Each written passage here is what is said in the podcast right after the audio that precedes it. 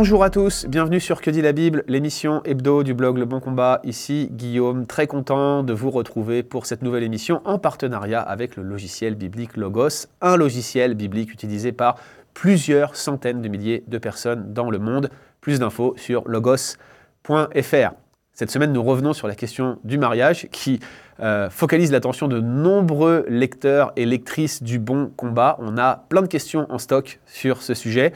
On va répondre à la question des mariages arrangés parce qu'elle est revenue à plusieurs reprises cette question. Voici euh, une question type posée par une auditrice. Dans la Bible, dit-elle, on trouve plein d'instructions au sujet des mariages qui semblent suggérer que les mariages sont arrangés. Par exemple, le rôle du serviteur d'Abraham en Genèse 24, ou encore les recommandations de Paul sur les vierges en 1 Corinthiens chapitre 7. Mais aujourd'hui, dit-elle, plus personne ne marie ses enfants. Pourquoi donc la Bible défend-elle les mariages arrangés? Premier élément de réponse, attention de ne pas généraliser notre culture. Je pense que c'est très important que nous allions tout d'abord sur ce point précis, parce que oui, dans le monde entier, la plupart des cultures ont vocation à instrumentaliser les parents dans un mariage. Les cultures que nous retrouvons dans le monde, quand elles ne sont pas occidentales, favorisent le fait que les parents sont des instruments dans le mariage des enfants, ou même tout simplement qu'ils sont acteurs directs et principaux dans le mariage des enfants. Je crois qu'il faut le redire, l'Occident n'a pas la norme de la bienséance, même si tout ce qui est occidental n'est pas à rejeter, c'est pas, pas du tout ce que je dis ici, mais il faut regarder chaque question en détail sans faire trop de généralité. C'est pas parce qu'en Occident on a abandonné certaines pratiques qu'on a bien fait de les abandonner. Ça ne répond pas sur le fond à cette question, mais il faut toujours partir du principe que ce n'est pas parce que ça ne se fait plus que c'est une bonne chose que ça ne se fasse plus. Le plus important pour cette question, c'est donc de savoir si, un, la Bible donne des prescriptions, ou si les textes, ceux qui sont mentionnés et d'autres, ne font que refléter la culture de l'époque, et deux, si ces mariages étaient arrangés. Première question donc, quelle est la nature de ces textes? Et en fait, la question ici, c'est ces textes sont-ils descriptifs? Est-ce qu'ils décrivent une situation ou bien est-ce qu'ils sont prescriptifs Est-ce qu'ils sont en train de nous dire que c'est ainsi que les choses doivent se faire? Première chose à noter, c'est que la plupart des textes qui parlent de mariage où les parents sont acteurs, voire qui laissent à penser que les mariages étaient arrangés, eh bien ces textes sont essentiellement descriptifs. Ce sont des narrations pour la plupart situées dans l'Ancien Testament. Certes, quelques-uns, 1 Corinthiens 7 en particulier, sont prescriptifs, mais on notera que les prescriptions ne sont pas directement sur le rôle des parents dans le mariage. En fait, l'apôtre Paul semble simplement assumer que dans le contexte corinthien, ce sont les parents qui marient leurs enfants et point. Il ne disserte pas dessus, il ne se lance pas dans une apologie sur cette question, il part du principe que tout le monde est d'accord là-dessus. Finalement, ça vient renforcer l'idée d'une prescription qui était culturelle. Alors est-ce que cela signifie qu'il faut écarter cette pratique comme étant ancienne et datée, comme étant réservée au 1er siècle après Jésus-Christ ou au Moyen Âge peut-être, mais qu'aujourd'hui elle n'est plus culturellement acceptable? Pas forcément, mais en tout cas, en premier lieu, disons-le tout net, il n'y a pas une prescription biblique, un commandement biblique qui demande aux futurs mariés d'impliquer leurs parents d'une manière ou d'une autre dans le mariage. La question qui se pose ensuite, c'est ces mariages dans la Bible étaient-ils réellement arrangés? Ma réponse est pas vraiment. Je pense qu'il y avait des mariages arrangés dans la Bible, je pense que c'était une pratique courante, mais je ne crois pas que la Bible en fasse la promotion loin de là.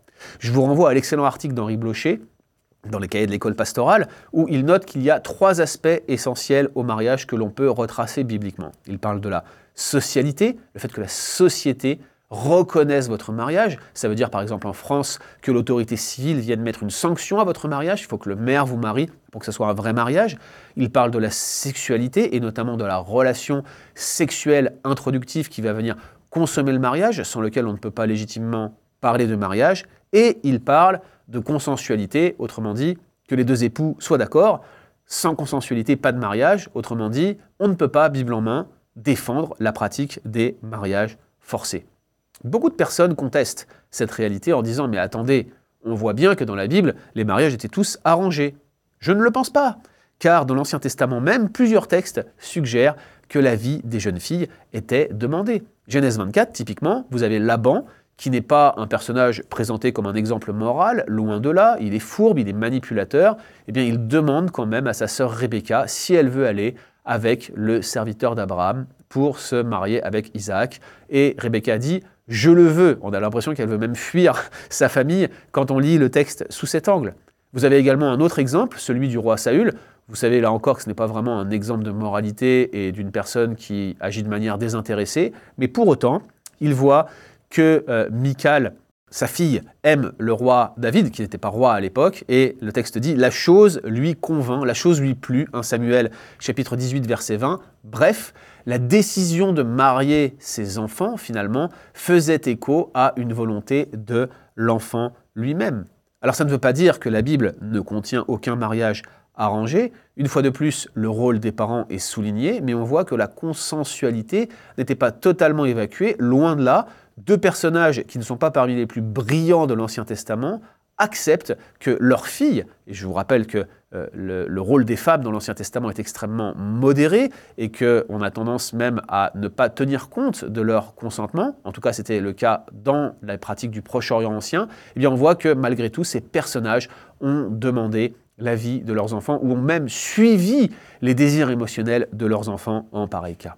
Alors qu'est-ce qu'on peut faire de toute cette discussion, nous autres occidentaux du XXe siècle? J'aimerais proposer quelques pistes de réflexion. Première piste, je pense qu'il est bon que nous consultions nos parents et que nous prenions compte de leur avis. En règle générale, les parents qui aiment leurs enfants veulent le bien de leurs enfants. Ils cherchent le meilleur intérêt de leurs enfants ils aideront à mettre le doigt sur certaines choses que nous n'aurions pas vues. On dit que l'amour rend aveugle, mais lorsque les émotions, quelles qu'elles soient, nous étreignent, c'est très difficile, on est comme la tête dans le guidon et on a du mal à voir les circonstances qui nous entourent. Prendre la vie de personnes qui nous aiment, qui sont capables de voir certains dangers ou certains angles morts que nous n'aurions pas, qui peuvent prendre un peu de hauteur, comme nos parents, c'est très utile. Et puis, vous pouvez aussi demander à d'autres personnes qui seraient des mentors ou des gens que, que vous considérez comme des grands frères ou grandes sœurs, mais c'est important de prendre et d'écouter les avis extérieurs. D'autre part, les enfants devraient respecter les avis tranchés des parents, même quand ils ne font pas plaisir. Je pense que quand les parents disent quelque chose, il faut les écouter. Ça ne veut pas dire qu'il faut obligatoirement les suivre, mais il y a un devoir d'écoute. Et puis, j'aimerais vous recommander d'impliquer vos familles autant que vous le pouvez. Finalement, votre mariage, c'est la transition vers la fondation d'une nouvelle famille. L'homme quittera son père et sa mère, s'attachera à sa femme et ensemble ils formeront une seule, chair. L'idée de s'attacher à sa femme, c'est vraiment cette, union métaphysique qui va créer une nouvelle cellule familiale. C'est une transition, ce n'est pas une division. Le but, c'est d'être euh, dans une démarche où on associe les familles. Nos deux familles s'unissent pour en créer une nouvelle. C'est ça l'idée qui est derrière le mariage chrétien, derrière le mariage biblique. Alors il y a des cas, je crois, où on n'a pas à respecter la vie de nos parents. Par exemple, quand nos parents nous demandent de faire quelque chose manifestement qui est immoral ou basé sur quelque chose d'immoral. L'un des cas qui me vient à l'esprit au moment où j'enregistre cet épisode, c'est réellement l'idée de parents qui demandent à un enfant de ne pas se marier parce que euh, cet enfant ne correspond pas à la même ethnie. Ce genre de démarche xénophobe ou raciste est un acte d'immoralité que nous n'avons pas à respecter. Ce n'est pas un bon critère pour empêcher un enfant de se marier. Parfois aussi, les parents ont une démarche manipulatrice ou, malhonnête, ou cherchent un intérêt exclusivement financier. Euh, la question de la dot ou la question du paiement d'une éventuelle, éventuelle cérémonie de mariage peut empoisonner les relations entre les familles. Tous ces éléments-là sont des cas pratiques, des cas sur mesure, mais lorsque des éléments illogiques ou immoraux sont présentés aux enfants pour leur demander de ne pas se marier, nous ne sommes pas tenus d'écouter, mais de grâce, prenons conseil, prenons des avis extérieurs, aidons-nous et entourons-nous de gens qui nous aident à prendre de la hauteur dans de telles situations.